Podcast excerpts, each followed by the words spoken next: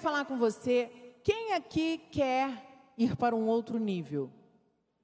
Vocês acabaram de fazer aqui uma oferta para construção e o ato de vir ofertar significa que você quer algo a mais na sua vida. Uma casa própria, como foi o caso aqui do Kelton da Fabi, o testemunho, quitação do apartamento deles, mas pode ser o seu, a sua própria empresa, pode ser um carro, pode ser a sua vida financeira que você precisa estabilizar, seu casamento, o relacionamento que você precisa ajustar com teus filhos ou o teu ministério. E eu quero dizer que para ir para um novo nível, para irmos a um novo nível nas nossas vidas, nós precisamos deixar de lado o medo, a desculpa e precisamos ir à frente. Então, para ir para um outro nível, nós precisamos não ter medo, não ter limites e não ter desculpas. Amém? Quem aqui começou um pequeno negócio já? Você foi ou é um microempresário, né? Você que começou um pequeno negócio, é um microempresário ou já foi, hoje você já é médio, mas você que tem sonhos, todo pequeno negócio começa com muito esforço, é verdade ou não é, igreja? E você sabe que tem muitas pessoas que têm vergonha do início. Estava falando esses dias, meu Lucas estava falando esses dias para o Davi, meu filho, que ele não precisava ter vergonha do início de algumas áreas da vida dele. Que todo grande homem de Deus precisa ter história para contar. E eu quero dizer para você que o teu início, o início do teu casamento, o início do teu ministério, o início da tua vida financeira, o início da tua empresa, você sofreu, você gemeu, você passou vergonha, você teve dificuldade, mas isso é para você enaltecer e não ter vergonha dessa situação. E sabe o que o inimigo quer? Que você tenha vergonha. Agora vamos lá. Como que você vai ter vergonha? É igual eu e o Lucas, temos 18 anos de casados. Estamos há 20 anos juntos. Se eu começar a contar para você o início, as nossas brigas ridículas, situações que nós já vivemos, ridículas, eu não posso ter vergonha. Eu olho para aquela situação e lembro, aquilo ali foi feio, foi, mas é uma lembrança que eu precisava, foi o início. Eu não tinha maturidade, eu tenho história para contar. Só que você só começa a entender isso quando você entende que todo início tem um propósito. Só que muitas pessoas não acreditam nisso. As pessoas hoje se frustram por causa de todo o início. Querido, ninguém que é grande começou grande. Eu não sei qual é o sonho que você deseja, mas quando eu estava aqui na Ceilândia, era algo que eu falava muito para vocês. Quando nós começamos essa igreja, mudar a mentalidade desta cidade. Aqui existia um sofisma, um paradigma de que ninguém seria próspero, que aqui não tinha ninguém com casamento bem sucedido, que a Ceilândia era cidade de marginal, que a, cidade, a Ceilândia era cidade. Só tinha tranqueira, só tinha coisa ruim na Ceilândia. E quando nós viemos para cá, em 2007, outubro de 2007, quando nós lá na Santa Terezinha, colocamos o nosso pé, nós começamos a declarar que isso era uma mentira, que a Ceilândia seria próspera, que a Ceilândia seria grande, a Ceilândia seria lugar de grandes empresários, a Ceilândia seria lugar de grandes homens de Deus, pais e mães, de famílias. E hoje, aconteceu, está acontecendo. Quantas famílias você conhece que foram restauradas por causa da nossa igreja? Quantos jovens chegaram aqui sem ter perspectiva nenhuma e hoje se tornaram micro, micro empresários, profissionais liberais?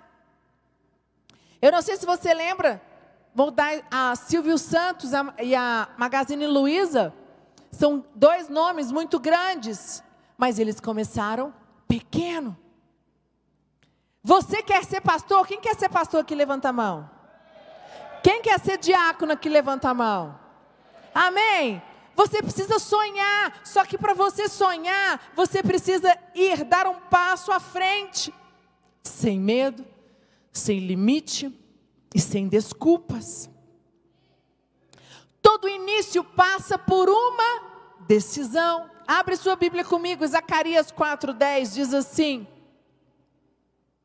Pois quem despreza o dia dos humildes começos, esse alegrar-se-á vendo prumo na mão de Zorobabel.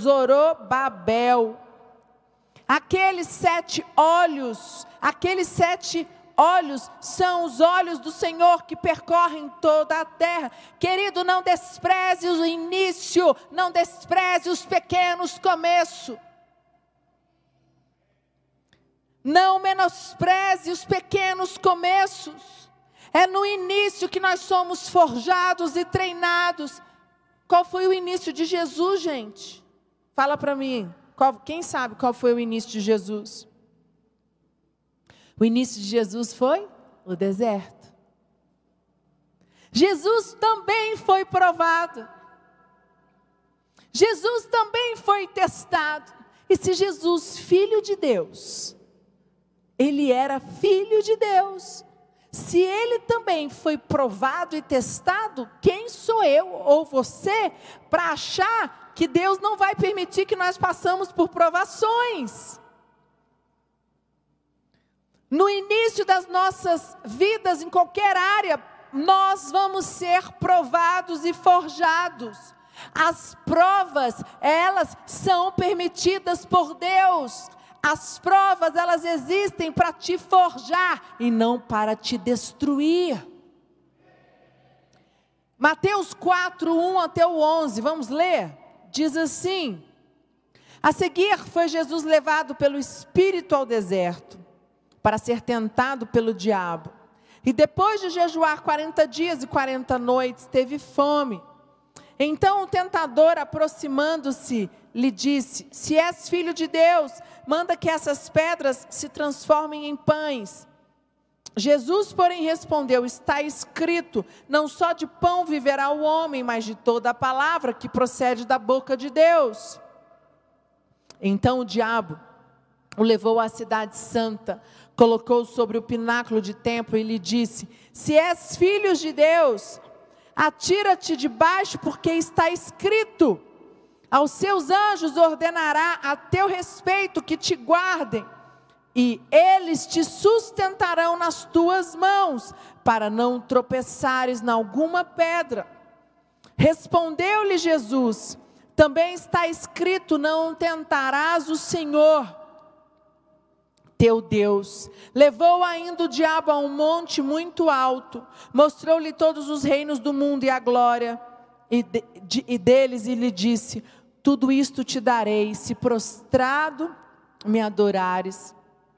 Então Jesus lhe ordenou: Retira-te, Satanás, porque está escrito: Ao Senhor teu Deus adorará, e só a Ele dará culto. Com isto o diabo o deixou, e eis que vieram anjos e o serviram. Qual foi o início de Jesus aqui? Prova. O início de Jesus, ele foi provado, testado. E o que Jesus fez? Jesus foi provado, testado. Por quantos dias? Hã? 40 dias e 40 noites. Aí Jesus te testa três, três dias. Jesus permite você passar pela prova um final de semana. Jesus permite você passar 30 dias. Jesus, Filho de Deus, foi provado. Quem somos nós para não sermos? O que eu quero dizer para você, presta bastante atenção. As provas são permissão de Deus, elas são é, momentos para que nós somos forjados, porque o que Deus tem para nós é tão grande, você não pode ir direto para receber a glória, a honra, sem ter condições. E Jesus teve opção, gente. Jesus poderia ter decidido ouvir Satanás. Jesus poderia, ele era homem, ele tinha poder, ele tinha livre-arbítrio, ele tinha poder de decisão. Mas o que eu quero mostrar para você é que a decisão passa por mim por você. Você quer um carro novo, você quer uma empresa, você quer prosperar, você quer ministério, mas você não quer decidir.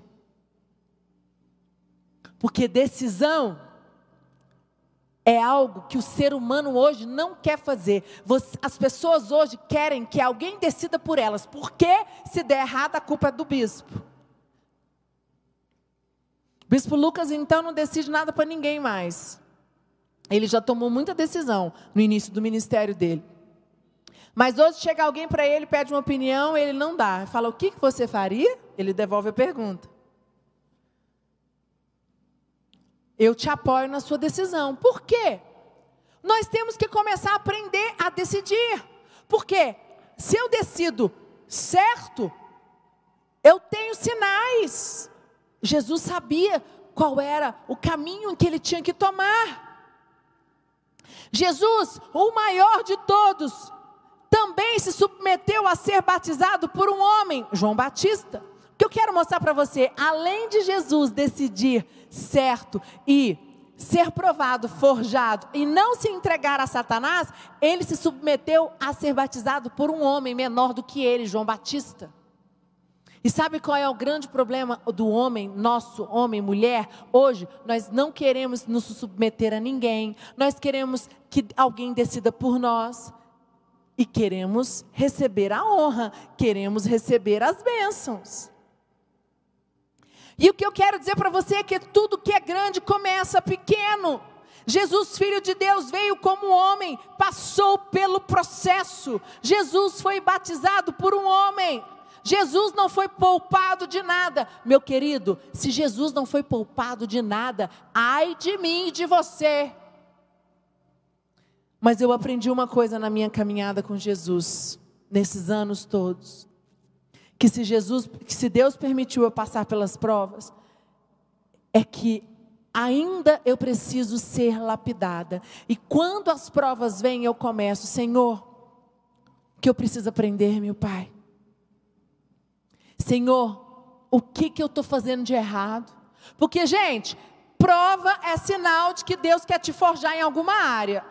Prova é sinal que tem algo na tua vida que ainda não está pronto, você não está preparado. Quanto mais cedo você aprender, quanto mais cedo você aceitar isso, melhor vai ser para você. Mateus 3, 13, abre lá, diz assim: Por esse tempo, dirigiu-se Jesus da Galiléia para o Jordão, a fim de que João o batizasse. Ele, porém, o dissuadia, dizendo: Eu é que preciso ser batizado por ti, e tu vens a mim? Mas Jesus lhes respondeu: Deixa por enquanto, porque assim nos convém cumprir toda a justiça. Então ele o admitiu. Batizado Jesus saiu logo da água, e eis que se lhe abriram os céus, e viu o Espírito de Deus descendo como pomba, vindo sobre ele. Eis uma voz dos céus que dizia: Este é meu filho amado, em quem me comprazo. O que eu quero dizer para você? Todo propósito gera uma dor. Jesus tinha um propósito. Ele não veio ao mundo à toa. Ele veio ao mundo para morrer por nós, por mim, por você. Eu quero dizer para você, eu não sei qual é a dor que você está vivendo hoje, mas eu sei que essa dor que Deus permitiu você viver, ela tem um propósito. Amém, queridos? E eu quero dizer que quanto mais cedo você aceitar isso, quanto mais cedo você entender isso, melhor vai ser para você, porque menos em crise você vai ficar. E eu quero dizer para você que quando você entende, se eu estou vivendo uma dor, quer dizer que essa dor ela tem um propósito. Qual é o propósito, Senhor? Qual é o propósito? Você buscar mais a Deus? Você se posicionar? Você avaliar como está o teu comportamento como homem, como mulher, como um cristão, como marido, como pai, como empresário, como líder. Abre comigo Gênesis 37, 26, diz assim: Judá disse então a seus irmãos: que ganharemos se matarmos o nosso irmão e escondermos o seu sangue? Vamos vendê-lo aos ismaelitas? Não tocaremos nele, afinal é nosso irmão. É nosso próprio sangue. E seus irmãos concordaram. Quando os mercadores ismaelitas de Midian se aproximaram, seus irmãos tiraram José do poço e o venderam por 20 peças de prata aos ismaelitas que o levaram para o Egito. Gênesis 39, 1, 2. José foi levado para o Egito, onde os ismaelitas o venderam ao, Egito, a um egípcio chamado Potifar, um oficial que era o capitão da guarda do palácio. O Senhor Deus estava com José, ele morava na casa do seu dono e ia muito bem em tudo. Quando José foi vendido pelos seus irmãos, tinha um propósito. Como bispa, tinha um propósito. Você sabia que se José não tivesse ido como escravo, chegar até o Egito, ele não teria sido governador. E se ele não tivesse sido governador do Egito, ele não teria salvo o povo dele? Você sabia disso? Você entende isso? Aquele momento de dor foram mais de quase 13, 14 anos. Ele foi vendido com 17 e se tornou é, governador com 33 anos. Mais ou menos 17 anos, né? 17, 27. 16 anos. 16 anos de luta, 16 anos ralando, 16 anos, quer dizer, 16 não, vamos botar os 10 primeiros anos de José, como foi? Muita dor, muita luta, mas tinha um propósito, vocês estão entendendo, igreja? E sabe o que tem acontecido hoje? As pessoas, os homens, as mulheres, quando Deus permite nós passarmos por uma dor, elas desistem, elas não têm resistência, elas não têm permanência, elas não perseveram, elas vão embora.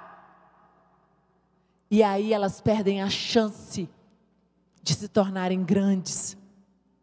Elas perdem a chance de alcançar as promessas que Deus tinha para elas. Por quê? Porque todo propósito gera uma dor.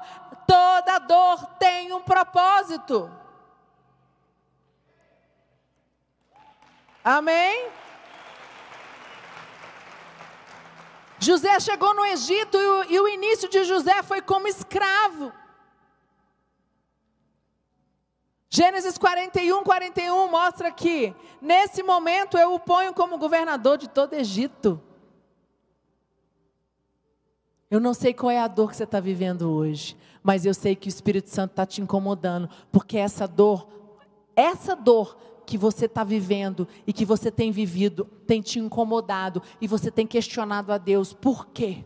Você tem questionado a Deus e você tem jogado com Deus, você tem reclamado para o teu líder, você tem, você, existem pessoas aqui que fecharam o seu coração, porque você se sentem rejeitados, você se sentem abandonados por Deus, porque Ele permite, está permitindo você viver essa dor, e eu quero dizer para você, está tudo errado, essa dor ela tem um propósito, é através dessa dor que você vai alcançar as promessas que Deus tem para tua vida.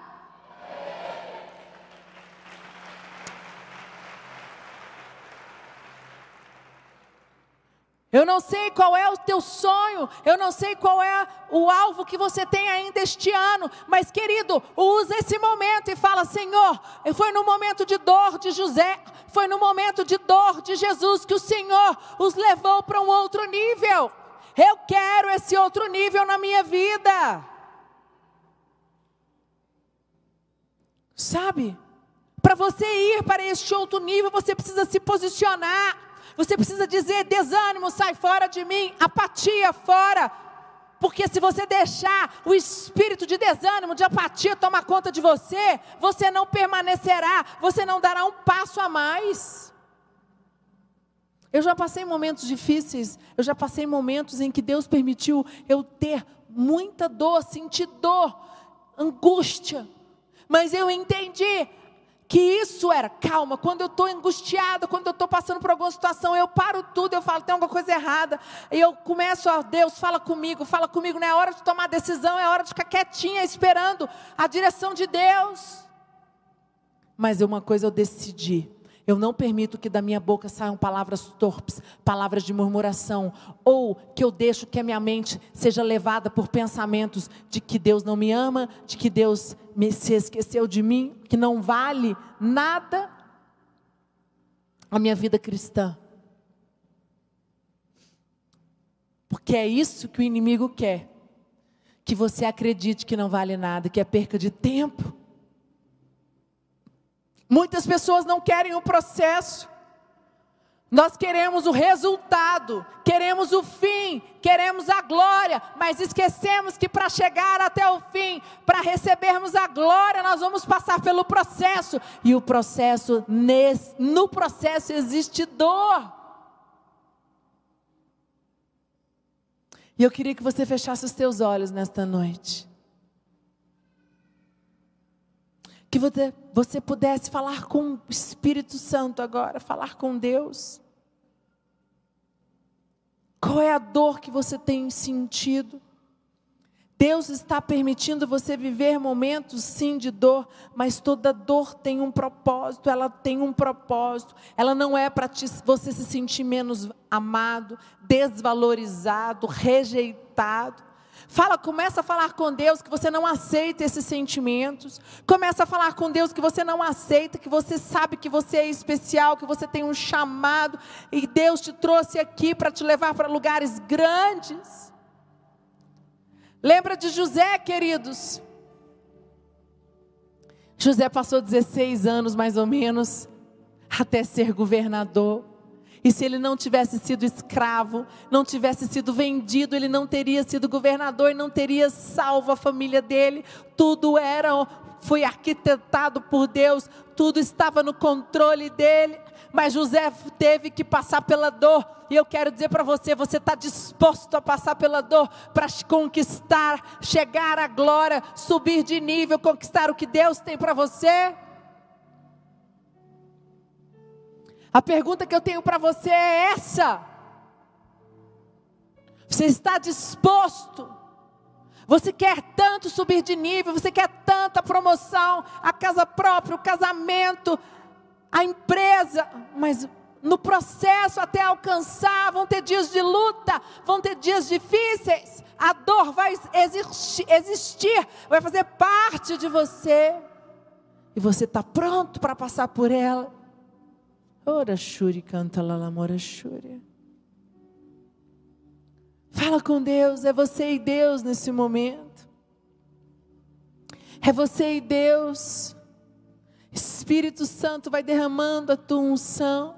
Espírito Santo derrama, fortaleça. Você que precisa receber uma oração, vem no altar. Fala, Pai, eu preciso ser fortalecido. Eu, tô, eu estou passando por isso. Eu tenho vivido dias de dor mas eu não entendo ainda que essa dor é propósito. Eu entendo essa dor como o Senhor não me ama. Eu entendo essa dor como descaso. Eu entendo essa dor como algo ruim na minha vida. Você vai se ajoelhar, você vai se colocar diante de Deus, você vai falar: Senhor, transforma agora. Eu quero sair daqui renovado, eu quero sair daqui fortalecido, eu quero sair daqui cheio da tua unção, cheio do teu poder. Os pastores só vão colocando a mão, impõe a mão sobre ele, sobre a cabeça e declara um novo tempo, uma nova unção, um novo tempo, uma nova unção. Vai falando com cada um dos teus Vai falando com Deus, vai falando com Deus, você que está nas cadeiras, você que está no online, vai falando onde você está, o Espírito Santo está te tocando, Ele vai te tocar, vai falando, vai recebendo, receba, receba, saia daqui fortalecido, saia daqui cheio, cheio do teu poder, cheio de unção, e todo sentimento de menos-valia, todo sentimento de que essa dor é abandono, está de declarado, está debaixo dos nossos pés. Como José foi honrado, você será honrado. Essa dor é o processo até chegar aquilo que o Senhor tem para a sua vida. Quer que eu seja forte.